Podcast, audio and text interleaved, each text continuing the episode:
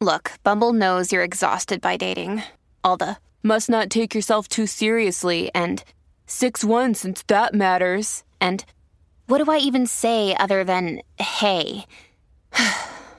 well, that's why they're introducing an all new Bumble with exciting features to make compatibility easier, starting the chat better, and dating safer. They've changed, so you don't have to. Download the new Bumble now.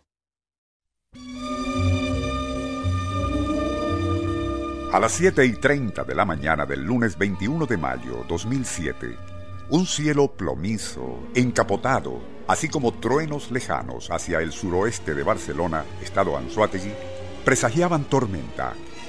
Hacía bastante calor y la atmósfera era muy pesada, aún a esa hora temprana.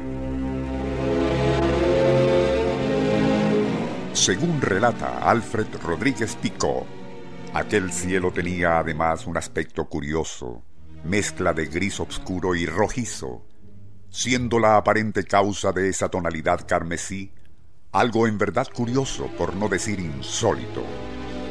Según la fuente, que tuvo a bien enviarnos el escucha Guillermo Pestana, dicho color rojizo que teñía esas nubes de tormenta era causado por la entrada de una gran cantidad de polvo en suspensión proveniente del norte de África.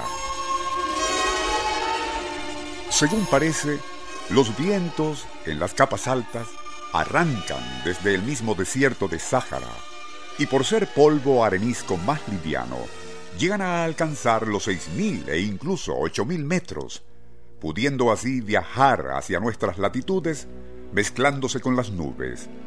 Si esas tienen suficiente desarrollo, como sucedió el lunes 21 de mayo, terminan precipitando lluvia teñida de un color marrón rojizo. Así, y después de chaparrones intermitentes, ya para media mañana, tejados, capots de vehículos, así como la ropa y paraguas de quienes salieron a la calle durante esos extraños aguaceros en Barcelona, estaban manchados de barro rojizo. Algo que nos recordó un fenómeno similar que tuvo lugar en Almería, España, en julio de 1978. Nuestro insólito universo. Cinco minutos recorriendo nuestro mundo sorprendente. Una insoportable onda calorífera agobiaba aquel 18 de julio 1978 a toda la zona de Almería en el extremo sur de España y Mediterráneo de por medio frente al norte de África. Como si temperaturas promedio entre los 47 y 52 grados centígrados no fueran suficiente causa de preocupación, desde muy temprano en la mañana se había estado observando un extraño fenómeno.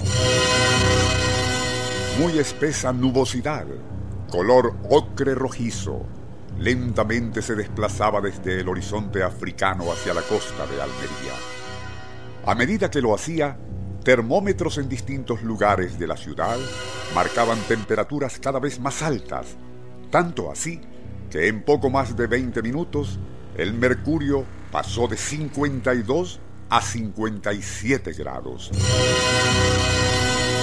Ya hacia el mediodía, aquella nube, densa y rojiza, se encontraba sobre las afueras y el aire mismo se volvía irrespirable, causando que personas mayores y aquellos con problemas respiratorios fuesen hospitalizadas. Hacia el mediodía, y con todo envuelto en aquel vaho polvoriento, un súbito chaparrón pareció traer alivio, refrescando un poco la atmósfera.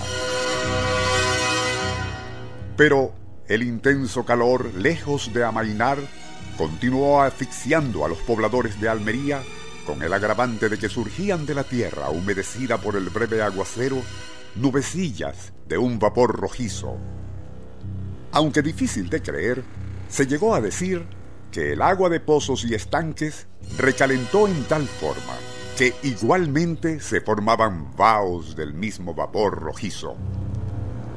Luego, y con la caída de la tarde y evolución de aquella nube de arena hacia el norte por fuertes ráfagas de viento, el intenso calor fue amainando gradualmente. Posteriormente se supo, según informó la agencia EFE, que la región de Almería había padecido aquel 18 de julio de 1978 la temperatura más alta en toda su historia, con 60 grados centígrados a las dos y media de la tarde.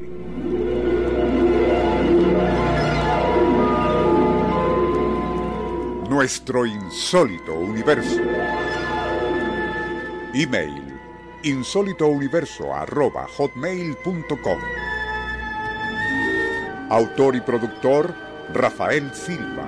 Apoyo técnico José Soruco y Francisco Enrique Mijares. Les narró Porfirio Torres.